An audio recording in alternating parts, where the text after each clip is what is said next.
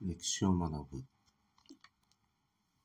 歴史とは過去を振り返って今に生かし、より良い明日を築く学問です。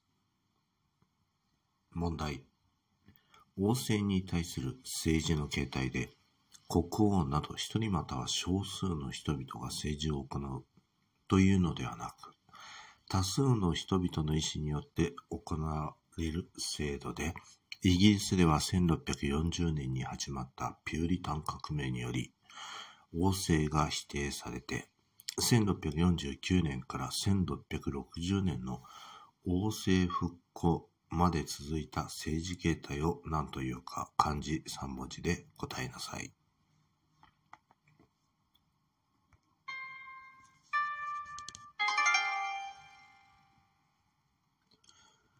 答えは共和制です。